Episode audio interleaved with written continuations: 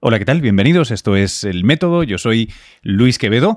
Estamos en una edición de este podcast que cuenta con eh, un invitado pues que es, que es cojonudo. Como esto es un podcast explícito, puedo decirlo. Está repitiendo aquí en el, en el mal llamado estudio de Madrid, que es una porcioncita de mi casa cuando mi familia me deja grabar. Eh, bienvenido, Jorge. ¿Cómo estás? Buenas tardes. ¿Qué tal? Bueno, muy bien, pero no, no, no tan bien como tú, ¿no? Porque creo que merece la pena eh, decirlo, eh, estás de pluriestreno, has, has hecho... ¿Qué te falta? El, bueno, el libro no, porque la tesis incluye un libro. ¿Te falta el árbol? Casi, pues yo creo que prácticamente eso, sí, porque en apenas dos meses hemos tenido una niña, hemos terminado la tesis doctoral, hemos lanzado una misión a Marte, hemos participado en una publicación de Science y pues nada, esto cada día más sorpresas, no, no para. Está, está muy bien, está muy bien. Eh, como ya hemos estado despachando las anécdotas familiares y tal fuera del micro para ahorraros a, a vosotros eh, el rollo, eh, los que seáis padres entenderéis y los que no todavía más, lo pesados que podemos ser. Eh, Misión a Marte, paper reciente, fresquito y además de estos de impacto también global, ¿eh? Se ha tenido un eco... Sí, bastante, bastante fuerte. Eh, la verdad es que todo lo que viene de mano de, de NASA, de Curiosity, de posible detección de, de, vida fuera de la Tierra tiene una implicación enorme y si encima está publicado en, en Science y con una rueda de prensa a nivel mundial a bombo y platillo, pues la verdad es que la repercusión mediática ha sido muy, muy importante.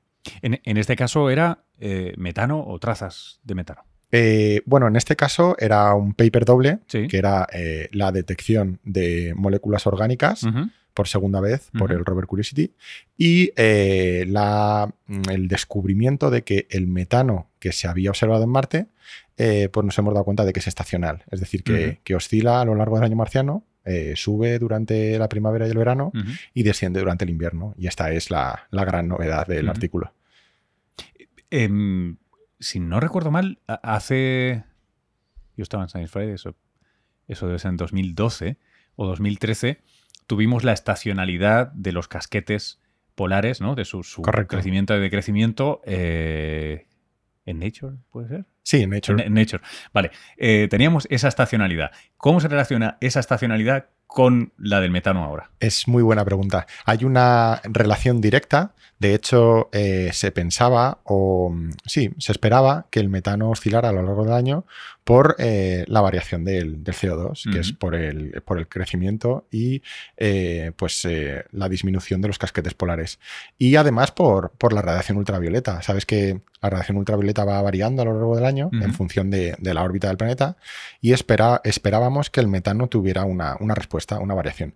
Pero no esperábamos que fuera tan fuerte. Uh -huh. Hemos visto una variación que es entre 3 y 4 veces más fuerte de lo esperado. Hay algo que está haciendo que el metano en la atmósfera varíe más uh -huh. de lo que puede responder o de lo que puede ser debido solo a, al aumento y decremento de los casquetes polares y de la radiación ultravioleta. Uh -huh. Hay algo más que desconocemos. E, e, ese, ese metano, eh, y supongo que es parte de la amiga que tiene las posibles respuestas, ¿no? Pero... Eh, ¿De dónde viene? ¿no? Marte tiene esta atmósfera que es poquita cosa, sí. a pesar de Andy Weir y su sí. eh, épico, épico fiasco de inicio de novela. Tiene una, una, una atmósfera eh, muy finita donde hay pocas cosas. Tenemos el CO2 por ahí, tenemos mucho óxido de muchas cosas. Eh, ¿Tenemos una fuente constante de metano o se está deshinchando de metano el planeta? Eh, no se tiene absolutamente ni idea. De hecho, eh, el artículo en Science lo que reporta son solo los resultados. Uh -huh. Oye, estamos viendo esto. Y no responde ni, ni siquiera hace el intento de mm, poder explicar qué es lo que está causando esta variación o este origen del metano. Uh -huh. Se sugieren algunas hipótesis, pero no se entra en detalle dentro de cada una de ellas. Y ahí es un poco donde entra nuestro trabajo. Nosotros, como sabes, estamos, trabajamos con un modelo meteorológico que está adaptado a Marte y lo que hemos hecho ha sido adaptarlo para incluir gases traza eh, que pueden simular el metano. Uh -huh. Y mm, con nuestras simulaciones lo que hemos concluido es que la fuente tiene que ser continua porque en caso contrario eh, el metano se, se disiparía uh -huh. prácticamente en, al instante, se mezclaría con el resto de la atmósfera. Uh -huh. Por lo que necesitamos una fuente para que los oyentes eh, nos entiendan, es como si tuviéramos una, una pequeña chimenea emitiendo continuamente desde el suelo para eh, mantener esos niveles de concentración altos en, la atmósfera. Algo lo que no sabemos es qué es lo que lo está emitiendo. Eh, se ha propuesto que podrían ser microorganismos, sin embargo nosotros pensamos que pueden ser más, más bien fuentes geológicas o geotérmicas. Por ejemplo, hay unos, hay unos hielos que llamamos hielos de clatratos, que existen en la Tierra y que eh, Marte reúne las condiciones idóneas para que estos clatratos, que son hielos, eh, unas moléculas que tienen atrapado metano en su interior, existan en el subsuelo marciano. Es importante decir que esto no lo dice nadie y es fundamental que los clatratos en Marte no han sido descubiertos hasta la fecha. Que todo el mundo habla de clatratos en Marte, no se han observado. Y mm, esto creo que es importante mencionarlo. Mm, es plausible. Por si acaso. Sí, pero no se han detectado. Digamos que las condiciones que tiene Marte son idóneas para que existan pero no se han descubierto todavía. Y mm, sin embargo, es eh, como la solución ideal de la comunidad científica. Estos hielos de clatratos, estos hielos en el subsuelo, que se, desestabilizan en función de la época del año y liberan metano a la atmósfera. Em, esto no significa que este metano no sea metano del pasado de Marte, que es la hipótesis más, pues la más plausible entre la comunidad científica. Se piensa que este metano se emitió en el pasado del planeta, que fue atrapado por estos hielos y que ahora está siendo liberado. Por lo que podríamos tener eh, mm, metano producido por actividad biológica en el pasado de Marte y que se esté liberando ahora. Em, esto a día de hoy no lo podemos saber. Por eso también hablan de, de estos hielos como fuentes, pero para mí no es una fuente. Para mí es una eh, es, un, es una reserva de metano, es un, almacenaje, correcto. Es, digamos, un contenedor de metano que lo está emitiendo ahora, pero no es la fuente, es decir, no es el que lo produce.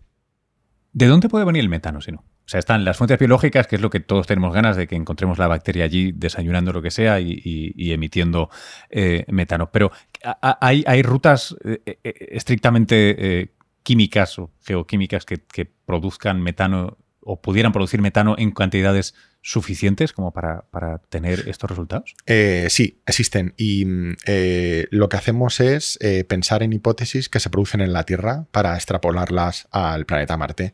Hay diferentes teorías sobre el origen de este metano. Este metano podría producirse por actividad geotérmica o procesos geoquímicos con unos minerales del subsuelo en un proceso que se llama serpentinización, que se produce también aquí en la Tierra y que es capaz de emitir estos niveles de metano conservamos en la atmósfera. Por cierto, estoy pensando ahora, eh, eh, creo que merece la pena muy brevemente hacer un inciso y presentar al metano.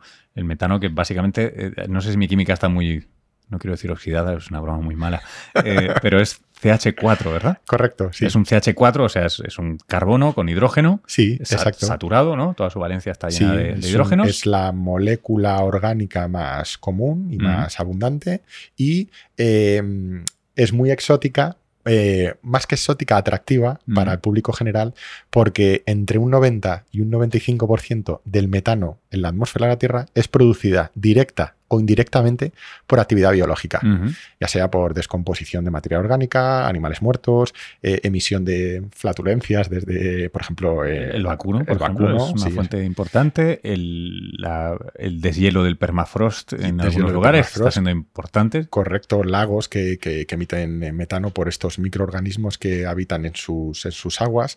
Por eso tiene tanta repercusión el haber observado metano en la atmósfera de Marte, podría darnos alguna pista de eh, actividad biológica pasada o presente en el planeta rojo. Por eso eh, la importancia de, la detección, pero es importante eh, recalcar que este metano podría haberse originado por fuentes no biológicas. Mencionábamos antes las rutas químicas, mm. este mecanismo de serpentinización, pero también hay, se han publicado artículos donde se demuestra que la actividad electroquímica de los Dust Devils, por ejemplo, en interacción con el, con el polvo de la atmósfera marciana podría generar concentraciones de, metano o incluso la entrega de eh, metano a través de, de fuentes exógenas, es decir, que viene de fuera. Sabemos que hay impactos a diario de pequeños eh, cometas o asteroides que eh, podrían llevar a bordo este. Sabemos que tienen metano y este metano podría ser eh, pues liberado a la atmósfera a través de estas fuentes exógenas. Y luego está pues la, explicación que yo creo que es menos plausible, que es el, los microorganismos. Son unos microorganismos que en la Tierra llamamos metanógenos, que son capaces de utilizar como combustible CO2 comen CO2 y producen como desecho este metano. Eh, yo la verdad es que mm, soy un poco pesimista porque creo que en estas décadas de exploración de la superficie, desde las Viking en los años 70, que no hayamos observado absolutamente nada después de casi cinco décadas y tantas misiones en la superficie, que no hayamos visto nada, me parece bastante raro. Eh, siempre me gusta decir que si hubiera algo vivo hoy en Marte, tendría que estar eh, obligatoriamente en el subsuelo. ¿Por qué? Porque la superficie eh, la reacción ultravioleta es tan brutal que eh, lo ha machacado todo en la superficie. Recordemos que la atmósfera de Marte es 100 veces más delgada que la Tierra y todo lo que está en la superficie está frito. Pero además hemos descubierto que hay unas sales de, se llaman sales de perclorato, que antes pensábamos que existían solo en zonas concretas de Marte, pero ahora sabemos que están en todo, en todo el planeta. Estas sales de perclorato lo que hacen es... es una sí, sí. sí, en las piscinas utilizamos el cloro para, para, matar todos los bichos. Si hay algo vivo, tiene que estar en el subsuelo, pero yo soy un poco, un poco pesimista en este sentido. Ah. Eh, em, háblame sobre el, otro paper. Er, eran dos, mano en mano. Por un lado está eh, la estacionalidad del metano. ¿De qué trata el otro? Bueno, em, el del metano es el que eh, nosotros hemos colaborado y se publicó conjuntamente con otra, otro paper de otra compañera del Robert Curiosity en el que se em, detectan eh, moléculas orgánicas por segunda vez desde que el rover Curiosity está dentro del cráter Gale. La primera vez ya se publicó y la novedad de esta nueva publicación es que se ha conseguido eh, datar la edad de estas moléculas orgánicas y tienen una edad eh, muy larga, tienen 3.000 millones de años. ¿Cuál es el bombazo? El bombazo es que, digamos que la comunidad científica piensa que si Marte hubiera tenido vida en algún momento de su historia, ese momento tendría que haber sido durante su etapa más joven. Se piensa que eh, Venus, la Tierra y Marte tuvieron que tener una infancia y una juventud muy similar pero que han evolucionado de forma diferente, eh, unos para bien y otros para mal, de tal forma que la vida en la Tierra ha podido seguir evolucionando aquí, pero sin embargo en Venus y Marte no, no han tenido esa suerte. Pero podría haber haberse originado la vida en los, en los tres planetas. Em, sabemos que las condiciones de Marte cuando era joven eran em, muy benévolas para la vida. Eh, la atmósfera era más gruesa, las temperaturas eran más pues más, más cálidas, eh, los, las superficies eh, líquidas eran mucho más grandes, eh, se piensa que había océanos, agua, y lo que dice este artículo es que no solo se vuelven a detectar moléculas orgánicas, sino que tienen una edad de 3.000 millones de años, pero además el entorno donde se encuentra, que es el cráter Gale, ahora se ha descubierto que eh, en un pasado tenía unas condiciones muy favorables para la vida, en el sentido de que el pH era neutro, la salinidad era muy baja, en otras partes del planeta eh, pues la salinidad era muy diferente o el pH era muy ácido. Y claro, si tú pones todas estas cosas juntas, moléculas orgánicas, eh, muy antiguas, eh, condiciones de habitabilidad favorables para la vida, pH neutro, salinidad baja, eh, entorno líquido, un lago dentro del cráter Gale. Son todo como muchos ingredientes. Vamos poniendo poco a poco, vamos poniendo piezas al puzzle. Pero quedan muchísimas piezas por poner. No podemos tener una conclusión todavía. Yo pienso que dentro de muy poco vamos a tener por fin la respuesta final, porque el problema de este artículo del que hablas es que el instrumento lo que hace es calentar las muestras a una temperatura entre 500 y 600 grados centígrados, con lo que todas las moléculas orgánicas complejas que nosotros identificamos como actividad biológica son desnaturalizadas. Eh, son desnaturalizadas, eh, proteínas, aminoácidos. Entonces solo nos quedamos con las moléculas orgánicas simples, que por otro lado eh, es una condición necesaria, pero no suficiente. para que haya vida. Entonces, por eso me da un poco de rabia que en los medios de prensa, en las teles, en los periódicos digan, se descubren indicios de vida en Marte. No, es mentira. Se descubre eh, un, condicionante, es decir, un, es condición eh, necesaria, pero, no, suficiente. Correcto. Ahí está, claro. Eh, Yo estaba, estaba hasta, que creo que fue la semana pasada, y grabamos esto a finales de junio, había un, feature en el, en el New Scientist interesantísimo en el que volvían a dar vueltas y vueltas y vueltas sobre orígenes de la vida. Que si los eh, Oceanic Vents, que si eh, Yellowstone, que si, ¿no? Los que sí, que sí, que sí, que sí. Y, parece, no me quiero salir mucho del tema, pero es que me parece que viene tan al pelo. Em, claro que, que, de la misma manera que, al menos cuando yo había estudiado, ¿no? Nos enseñaban las cosas de una manera un poquito más simple, un poquito más lineal, ¿no? Bueno, pues hay un lugar donde sucede esto y luego sucede esto y luego sucede esto y puedes tener vida, ¿no? Que es la bicapa lipídica, eh, la memoria genética y un metabolismo. A ser posible, por favor, con una fuente de energía. Pero bueno, em, esas tres cosas, si las tienes ahí por arte de magia, pues no, las ligas y tienes vida. Una célula es eso. Ya está, se acabó.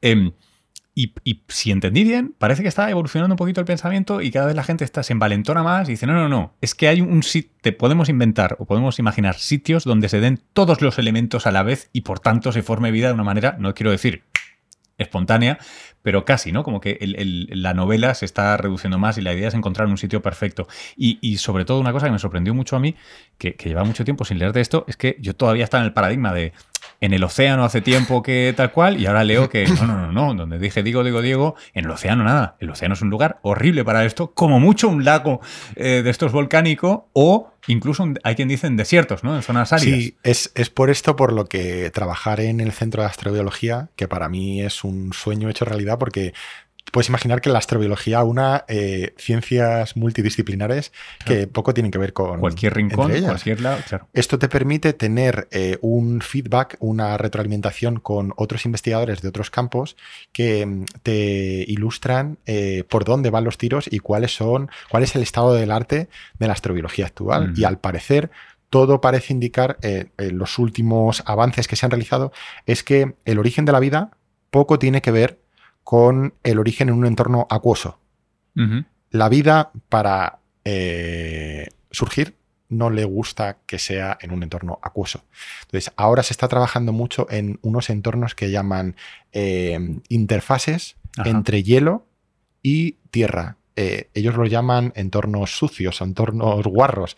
Digamos que le gustan mucho a, estos investigadores unos barrillos, eh, un barro que hay entre estas interfaces, porque son estas interfaces entre hielo y tierra las que crean las condiciones ideales para que la vida pueda eh, evolucionar. Eh, y es hasta, hasta ahí hasta donde puedo, puedo leer, porque sé que dentro de poco va a haber nuevos, nuevos avances en, este, en este tema. Y yo soy muy optimista porque se ha avanzado muchísimo en, en los últimos años. Piensa que hace tan solo 10, 20 años, esto es el campo de los extremófilos, estaba eh, en pañales. Y que ahora estamos descubriendo eh, microorganismos en entornos donde era inimaginable. En, Río Tinto, en Huelva, eh, que es un análogo. Lugar célebre, famoso, al menos para fellow freakies, pero ¿no? Río Tinto, sí, sí. Un sitio... sí, bueno, de hecho es donde vamos a celebrar la próxima reunión del de instrumento que vamos a meteorológico español que eh, tenemos en la misión más 2020 de NASA. La reunión la vamos a hacer allí en Río Tinto. Y mm, en este entorno que se hacen muchos estudios para, para futura exploración de Marte, eh, hemos, el Centro de Astrobiología ha hecho eh, perforaciones mm. a cientos de metros de profundidad, casi kilómetros. Se han extraído testigos y se han encontrado microorganismos viviendo dentro de la roca, comiendo roca, en ausencia total de luz solar. Son eh, microorganismos que se llaman quimiolitotrofos. Son capaces de vivir comiendo roca en ausencia de luz solar. Y, bueno, ejemplos de extremófilos. Si, si hay vida en entornos mucho peores de las que tenemos en el espacio eh, o en otros cuerpos celestes, ¿por qué no va a haber vida en otros cuerpos celestes? Esa es mi, esa es mi, conclusión. Eh, tiene que haber vida por doquier. Claro, claro, claro. la, cuestión que siempre me, dejaba a mí un poco colgado era, ¿de dónde vienen estos quimiolitotrofos? ¿no? Eh, es decir, son, gente que se ha ido que empezó corriendo un 5K y, luego y ahora son ultramaratonianos de estos y tal, gracias a la evolución, pero tienes que empezar corriendo carreritas pequeñitas, o sea, necesitas ese entorno benéfico, bueno, propicio para tener la vida y luego ya la vida es la hostia y consigue estas cosas o peores. A ver cuándo escalamos más al fondo, ¿no? Em, o no, o realmente puedes eh, ex nihilo, ¿no? De nada, tener dentro de una roca en un planeta cualquiera esa célula. Eso es, eso es lo, que, lo que siempre... También porque además mezcla muchas cosas, ¿no? Es curioso, es una disciplina, tú dices que es completamente eh, transversal, que requiere esa retroalimentación. Em, y, por otro lado, es, es, una de las, es una de las disciplinas que, desde el lado más árido, si se me permite, en el sentido de que es, es muy datos, datos, experimentos, experimentos. Eh, estáis siempre lidiando con algo que, normalmente queda en, el ámbito, pues casi de la filosofía, de la, de la, parte más especulativa de la ciencia, ¿no? Porque en el fondo es origen de la vida. Correcto. Parece que no se quiere, no se quiere entrar ahí necesariamente, porque no, porque esto va de datos. O sea, ¿hay bacteria o no bacteria? Tira, ¿hay metano o no hay metano? Pero, jo, tiene que haber una tentación grande, ¿no? A, decir, eh, venga, por una copa más. Y... Sí, pero piensa, piensa que es, es, fundamental. Es decir, ¿cómo vamos a buscar vida fuera de la Tierra si no tenemos ni idea de cómo ha surgido la vida en la Tierra? Es que no lo sabemos. Entonces, em, digamos que ese es nuestro, nuestro punto de partida. Eh, nosotros no estamos solo buscando vida fuera de la Tierra. Estamos buscando vida fuera de la Tierra, pero también cómo surgió la vida en la Tierra, cómo evolucionó y sobre todo si la vida es consecuencia de la evolución del universo, porque si la vida ha surgido en la Tierra, eh, pues el sentido común te dice que, debería haber surgido en, cualquier lugar que reúna las condiciones propicias para que, para que la vida eh, emerja por el cosmos. Claro, claro, claro. Em, ¿qué, ¿Qué pregunta se le está haciendo ahora a Marte? ¿Qué, están haciendo las misiones que ahora están en Marte? Los papers que todavía no están publicados. Bueno, eh, se le están haciendo muchas preguntas porque si bien llevamos cuatro, cinco o seis décadas de exploración del planeta rojo, eh, hay muchas preguntas todavía sin responder. Por ejemplo, ¿cuál es su composición interior? Se tienen estimaciones desde medidas de, desde Tierra y con orbitadores, pero realmente no se sabe cuál es su composición interna, eh, cuál es su actividad sísmica, eh, cuál es el grosor de su corteza, de su manto, eh, la composición del núcleo. Y todas estas preguntas, pues ahora, gracias a, la ciencia y a la tecnología, vamos a responderlas con la, con la misión de NASA InSight, que está volando en estos momentos hacia el planeta rojo y que va a aterrizar, crucemos los dedos, tengo ahora mismo todos los dedos del cuerpo cruzados, el 26 de noviembre de este año, que va a ser un día memorable. Madre mía. ¿Y eh, eh, está, como, está como aterriza? ¿O como amartiza? Bueno, esta eh, amartiza con la misma tecnología que lo hicieron los aterrizadores anteriores, las Fenix, las Viking. utiliza un, paracaídas que lo que hace es realizar el, frenado atmosférico y luego utiliza una serie de retrocohetes que lo que hacen es hacer el, frenado final. Este no, no, utiliza airbags como los MER, Spirit y Opportunity, y tampoco utiliza el Skycrane como hizo el Curiosity, y como va a hacer Mars 2020, esta locura del Skycrane. Este aterriza directamente con un, con un paracaídas y con unos retrocohetes. Son casi 400 kilogramos de peso solo el aterrizador pero cuando sumas, claro, el escudo térmico, paracaídas, retrocohetes, eh, nos vamos casi a los 800 kilos de peso, que es, una, es un, peso considerable. Que se compara con, porque eran mil, mil, mil y pico Curiosity, ¿no? Bueno, Curiosity es casi una tonelada. Casi una solo el laboratorio. Sí, sí, el rover. solo que es el rover. Pero excede eh, eh, en gran medida la tonelada todo lo que es el, el Skycrane, el escudo térmico, el paracaídas. Recuerda que el, paracaídas del, Curiosity es el, paracaídas más grande que ha construido el ser humano en, toda su historia. Es algo sin precedentes. Y ahora quieren rizar el rizo porque el hermano gemelo del Curiosity, que es el que se lanza en el 2020, que todavía no tiene nombre, este va a aterrizar con el mismo sistema, pero lo han complicado un poquito más. Y esto es como rizar el rizo. A mí debe ser porque mis orígenes son de ingeniería, pero complicar un sistema cada vez un poquito más me da un poco de miedo. Sí, sí. Entonces lo que quieren hacer es eh, hacerle inteligente. Le han dotado una serie de microprocesadores y una serie de cámaras y quieren que no solo sea capaz de saber a qué altura está con, altímetros y con señal de radar, sino también quiere que determine en qué zona quiere aterrizar a través de imágenes que él va a ir procesando en tiempo real. O sea, el tío va a ir diciendo, yo voy descendiendo, por aquí, uy, ahí hay muchas rocas, ahí hay un, hay un cráter, aquí me gusta allí, pues voy hacia allí. Y parece ciencia ficción, pero si ya lo vimos con Curiosity, lo veremos con más 2020. Qué bueno tú. Em, te, cambio un poquito el, el, foco. Em, yo supongo que le hacemos tantas preguntas a Marte, pues porque está aquí, es el vecino, ah, bueno, a quién le vas a pedir sal.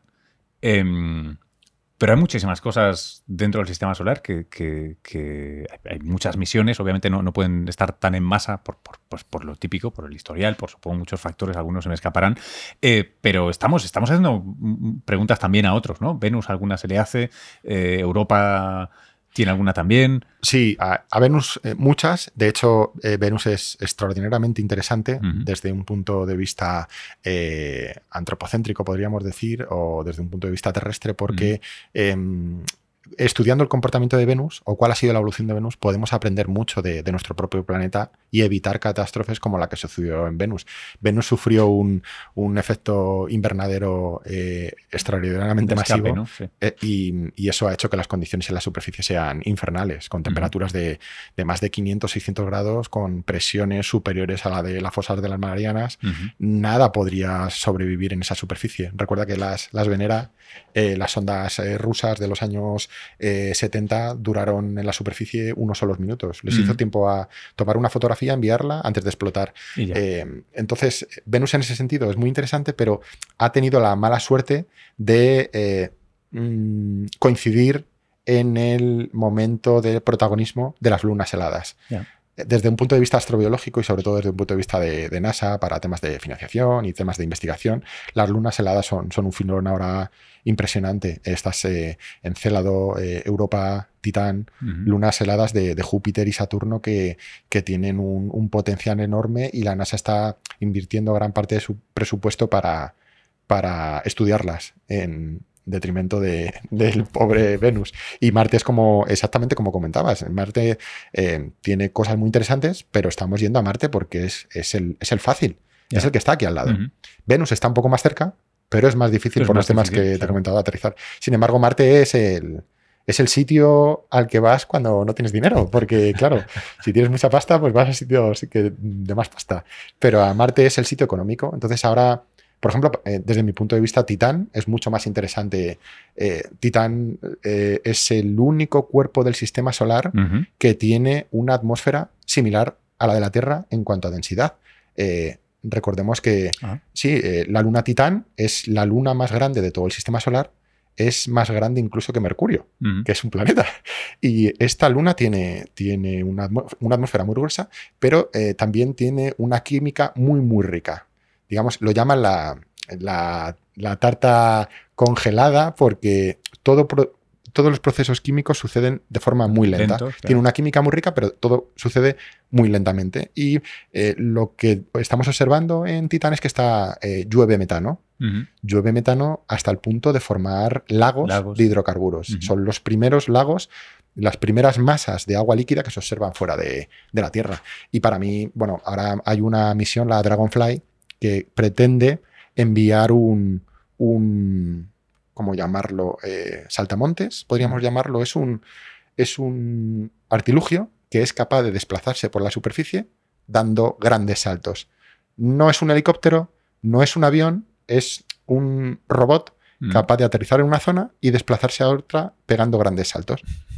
y la verdad es que tiene muy buena aceptación, ha pasado las últimas revisiones de NASA y tenemos muy buenas expectativas porque porque imagínate lo que nos podemos encontrar ahí, esos océanos de, perdón, esos lagos de hidrocarburos y esa eh, densa atmósfera y esa química compleja. Eh, vemos eh, tormentas, frentes en superficie, dunas formadas en... Bueno, es un mundo apasionante. Para mí, mucho más interesante que, Marte, pero Marte es lo, fácil, y entre comillas, y Titán es lo, complicado. Claro, y desde el punto de vista de, búsqueda de vida, tiene que ser muy interesante, pero también tiene que tener lo suyo reconocer. Eh, de repente, o sea, puedes estar poniendo tu sonda allí y no darte cuenta que estás en mitad de una fiesta de vida titánica, eh, simplemente porque si allí estado mirando metano y de repente estamos hablando de una química completamente distinta. O sea, bueno, claro, necesitaríamos encontrar cosas que tuvieran lo que decíamos antes, ¿no? Una memoria de algún tipo, una cerca y un metabolismo. Exacto. Y puede ser que en el momento de la historia en el que tú aterrizas, la tecnología que tienes no sea la suficiente como para poder verla, como tú dices. Mm. Las Viking pudieron detectar vida en la superficie de Marte, pero la instrumentación que llevaban a bordo no, e, no estaba lo suficientemente desarrollada como para haber discernido si eh, lo que estaba observando era vida o no. Le pasó eh, este experimento tan controvertido en el que algunos decían, hemos descubierto vida en Marte, otros decían que no. Eh, ha sido extraordinariamente controvertido porque le ha pasado algo similar a lo que le ha pasado al instrumento SAM. En este artículo que hablábamos al principio de Science, se han descubierto material orgánico. Sí, pero esto no significa que haya vida. ¿Por qué? Porque es que a esas temperaturas de 500-600 grados has desnaturalizado todo el, material orgánico, estos, estas proteínas, estos aminoácidos. No. Entonces, tenemos muchas expectativas puestas en la nueva instrumentación, que son sobre todo pues, unos espectrómetros Raman que son capaces de decirte eh, sin métodos intrusivos si un mineral eh, tiene moléculas orgánicas complejas o no. Y sobre todo que, eh, por ejemplo, las siguientes rovers van a llevar eh, espectrómetros Raman, pero la misión europea ExoMars, que va a ser el rover con el taladro, también comentábamos al principio que si hubiera algo vivo tiene que estar en el subsuelo, va a tener un taladro que va a poder excavar a 3 metros de profundidad y vamos a poder hacer espectroscopía Raman a esa profundidad. Entonces yo estoy pues contando los minutos porque ahí sí que vamos a tener por primera vez una respuesta más, más cercana a la realidad. Hmm.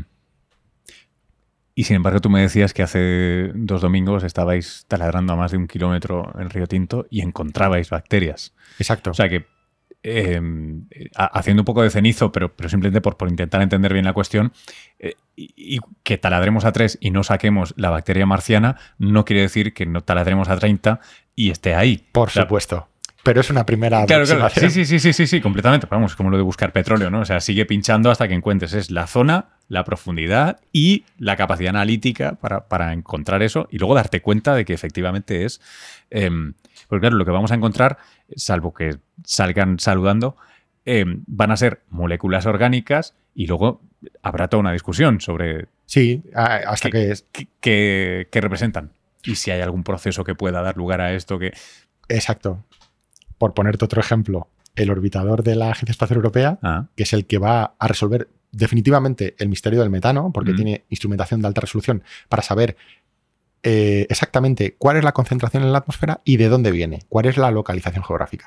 Bueno, pues cuando se vendió la misión, eh, se dijo que no solo iba a ser capaz de responder a esta pregunta, cuánto metano hay y de dónde viene geográficamente, sino también iba a resolver la pregunta de, ¿este metano es biológico o es abiótico? ¿Por, qué? Porque iba a analizar el tipo de carbono. exacto, son capaces de eh, ah. analizar los isótopos de carbono. ¿Qué es lo que pasa? Que ahora se han dado cuenta que desde órbita la resolución no es la suficiente como para determinar si ese origen es biológico o no. ¿Por qué? Porque se han descubierto en laboratorio Aquí en la Tierra, que hay mecanismos eh, no biológicos que producen determinados isótopos en, la resolución en la que va a detectar el TGO. Así que otro jarro de agua fría. Vamos a saber de dónde viene geográficamente el metano. Vamos a saber qué concentración hay con mucha precisión. Pero va a ser muy difícil saber si es biológico o no. Claro. Jo. Jo, otra vez. sí, pero bueno, mi madre me suele decir, joder, tienes el trabajo más frustrante del mundo, porque nunca nunca hay un final. No, tu madre no ha jugado a videojuegos. Eh, claro, pero es que ahí está lo divertido. Eso, creo que eh, era Sócrates el que decía que lo interesante de la ciencia es que siempre hay más preguntas y, siempre, siempre tenemos que seguir eh, investigando porque nunca vamos a encontrar una respuesta final. Mm. Y eso es lo divertido. Eso es lo que te mantiene entretenido. Qué interesante, tío. ¿Qué, tal nos va en España haciendo exobiología? Joder, nos va muy bien. Nos va muy bien, sí. Además hay... Eh, no me pregunto, no, sé muy bien cuál es el, motivo, pero los países eh, de habla hispana hay una tradición de astrobiología en todo lo que es eh, Sudamérica. México, Chile, México, Chile Colombia, México y también en, España y Portugal. Digamos que mm, tenemos una, una implicación y una, aportación muy fuerte en lo que es el, Instituto de Astrobiología de, NASA. Y bueno, de hecho somos el, que, el centro que tenemos aquí en Madrid fue el, primer centro de, astrobiología de la NASA que se abrió fuera de Estados Unidos. Ahora también hay otro en, Australia. Pero esta red de institutos astrobiológicos está haciendo eh, avances formidables y, España tiene, tiene mucho que decir al respecto con investigadores principales en, en multitud de, proyectos de investigación. Somos, eh, a mí siempre me gusta decir que somos el, Villarreal de Riquelme haciendo el, símil con el fútbol, porque con el presupuesto más bajo con lo poco que invertimos en ciencia, eh, nos hemos metido casi en la final de la Champions. Somos, una vez leí que somos uno de los países que tiene uno de los ratios más altos de investigadores principales en función de la inversión que hace el país.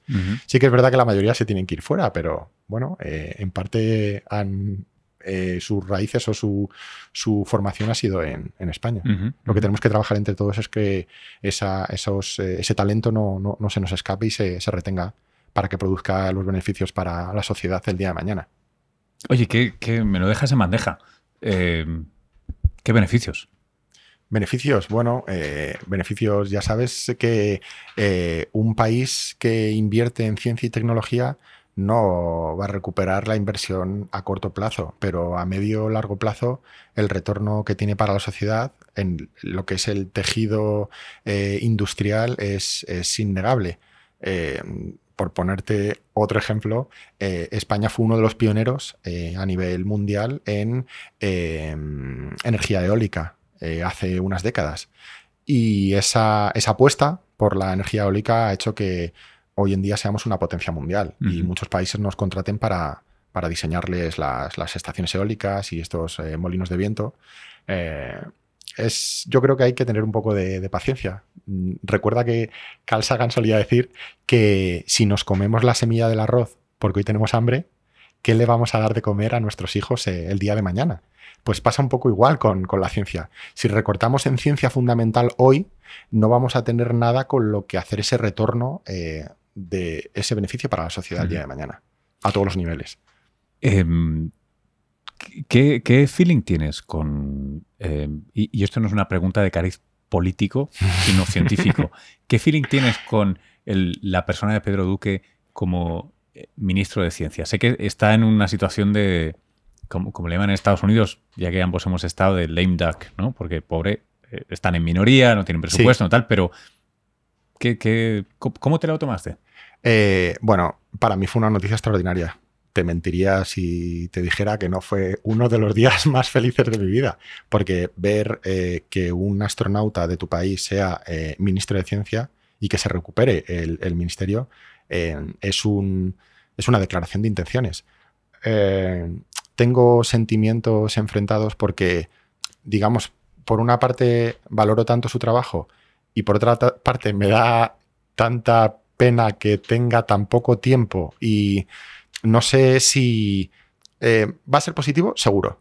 Seguro, porque solo la inercia y todas las ganas que tiene y las nuevas ideas y, el apoyo y empezar desde cero, la pena o, el sabor agridulce es que no sé si va a tener el tiempo suficiente como para revertir la situación, pero desde luego que es una noticia formidable y extraordinaria. Y, yo una de las cosas que, que me planteaba, pensándolo como un ajedrez, es que eh, es un tipo eh, incuestionable, no importa de qué partido seas, como a ver quién tiene huevos de decir algo malo de Pedro Duque. Primero, no va a haber huevos. o sea, tienes que centrarte mucho en la discusión política, porque no vas a acusar al ministro de nada. No va a ser Bernat Soria, no va a ser eh, Cristina Garmendia, a la, que se le podía acusar a Pedro Duque.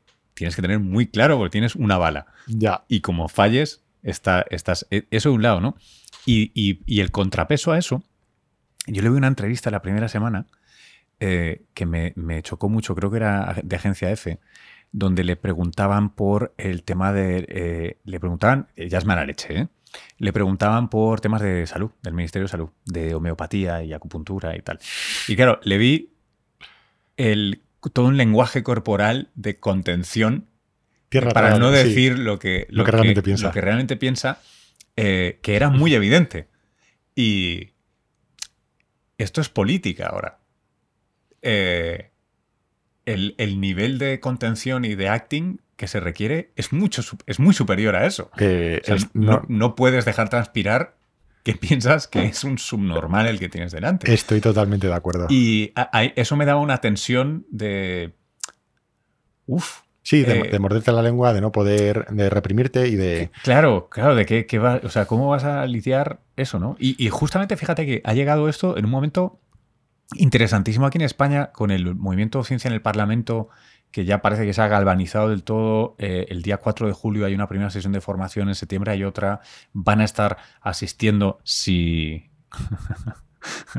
si la ciencia quiere, haciendo eco de tu expresión con tu hija, si la ciencia quiere, eh, estarán asistiendo a miembros del Congreso, ¿no? si quieren eh, a finales de este año ya, ¿no? O sea, es, un momento que están pasando muchas lo único que no tenemos es dinero, pero todo lo demás lo tenemos, que es condición necesaria, aunque no suficiente, em, para tenerlo. ¿Qué, qué, momento más chulo. Es un momento formidable, no solo por, por la buena tendencia económica que traía el país, sino por la apuesta que se ha hecho em, descaradamente por la ciencia y por la tecnología. Eh, yo, como soy un eh, optimista por naturaleza, siempre me gusta ver el lado, el vaso medio lleno. Eh, yo creo que mm, tenemos el mejor momento posible. Venimos de una buena situación económica, tenemos ahora la voluntad para hacer las cosas bien, la apuesta y tenemos el talento nacional. Así que, no sé, yo creo que no nos puede ir mejor en el futuro seguro mejor, no sé, ya como hemos tocado fondo con el tema de la ciencia y de la financiación, inversión, mm. eh, yo creo que solo podemos mejorar y vamos a mejorar seguro. Ojalá, ojalá. O sea, ahora si se, yo una de las cosas que me planteo es que con la experiencia que tiene de sector privado, Duque, si pudiera inyectar un poquito la idea de que la industria es necesaria para que la ciencia y la ciencia básica avancen, en el, sentido de la demanda, ¿no? O sea, es imprescindible. lo que absorbe los postdocs que no quieren ser PIs. Es imprescindible. Eh, eh, si eso no se entra, porque todavía hay un poco de reticencia. En, no, sé si estos años ha cambiado mucho, los años que está fuera, pero cuando Desgraciadamente no. Desgraciadamente no, la Academia Española era como, bueno, y luego, y luego, y luego, luego era el, tren, ¿no? Sí. de estación en estación. y esa idea de decir, oye, para las empresas es que es atractivo tener a una tipa que es doctora en matemáticas o a un tipo que sabe mucho de no sé qué proteína. Eh, tú sabes tan bien como yo que en Estados Unidos sería inconcebible la ciencia sin este entramado privado y esta, esta fusión de, de, la empresa privada con, con la ciencia y la tecnología. La relación causal, aunque sea bidireccional, es sobre todo, es, es, es asimétrica. La, la, gran ciencia estadounidense es un proyecto industrial y de dominancia política. Por eso creo que Pedro Duque, el papel que va a hacer va a ser eh, formidable. Eh. ¿Por qué? Porque muchos le atacaban, pero, pero ¿y usted? Si usted, usted ha sido astronauta, usted que... Bueno, eh, y, lo que respondió fue, bueno, yo he sido astronauta, pero también he sido gestor, porque no sé si sabes que Pedro Duque ha sido director general de la empresa Deimos, que es una empresa aeroespacial, durante muchos años. Entonces él tiene la experiencia de hacer esta esta sinergia entre la empresa privada y la investigación y la inversión pública en, en, en I+.D. Y este, esta combinación es eh, ganadora sí o sí. Y la mentalidad de ingeniero, que es una cosa muy importante, porque la ciencia básica está muy bien, pero los ingenieros resuelven y en este caso en política hace falta resolver. Correcto. no llegar a la verdad, sino resolver. Porque hay tiempos, porque hay, nunca hay dinero para todo, porque. Vamos, no, no. Si, si es. Si yo creo que es el sueño húmedo, es el pin-up. es el pin-up minister de, casi todos los que nos gusta la ciencia. Yo me pellizcaba. Eh, me pellizqué, digo, no pues será. Y refresqué. es que recuerdo cómo refresqué. Yo pensé, que era un ¿eh? yo pensé que era una coña. Yo también. Al principio pensé como, bueno, bueno, venga, venga, venga. Va. Ya diréis, a ver quién va a ser. Pedro Duque, sí. Y, ¿sabes? Sí, sí, ¿Y cuál siguiente? Yo pensaba que iba a ser Pérez Reverte. De, cultura. Sí, sí, sí. Pues, bueno. banderas o, sí, sí. Pero al final ha sido, ha sido, es real y, eh. y vemos a, yo solo espero que le dejen trabajar. Eso estaría muy bien, ¿no? Joder, sería formidable. Qué bueno, tío. Bueno, Oye, muchas gracias por haberte pasado por los micros de aquí del método. Qué muchas gracias a ti por darme la oportunidad. Me lo paso bomba cada vez que vengo, así que yo estoy aquí todos los días. Y ahora que además no duermes, eh, claro. todavía mejor. Enajenación mental. Es que ser padre. Me viene bien, así no me quedo dormido por las esquinas, estoy activo. Muy bien, tío. Muchísimas gracias. Eh, hasta una próxima. Muchas gracias a ti. Cuando quieras, me tienes disponible. Nosotros, chicas, chicos, eh, vamos cerrando ya. esto ha sido el método. Eh, yo soy Luis Quevedo. Eh, todavía no hemos encontrado vida en Marte, pero estamos cada vez más cerca. Eh, nos escuchamos en una próxima edición. Recordad que esto, para vuestras madres, vuestros cuñados, toda la gente que queréis que se vuelva adicta al podcast, pero no sabéis cómo, nos podéis escuchar en Spotify desde hace un tiempo a todos los de Comunidad Cuonda. Y eso, creedme, creedme de verdad que funciona. Lo he probado con mi madre, le envías un enlace al Spotify a través de WhatsApp y ese es el nivel tecnológico de todos nuestros progenitores. ¡Ey! Y se vuelven adictos, en serio. Solo les falta aprender a hacer comentarios. Nos vemos en una próxima. Hasta luego.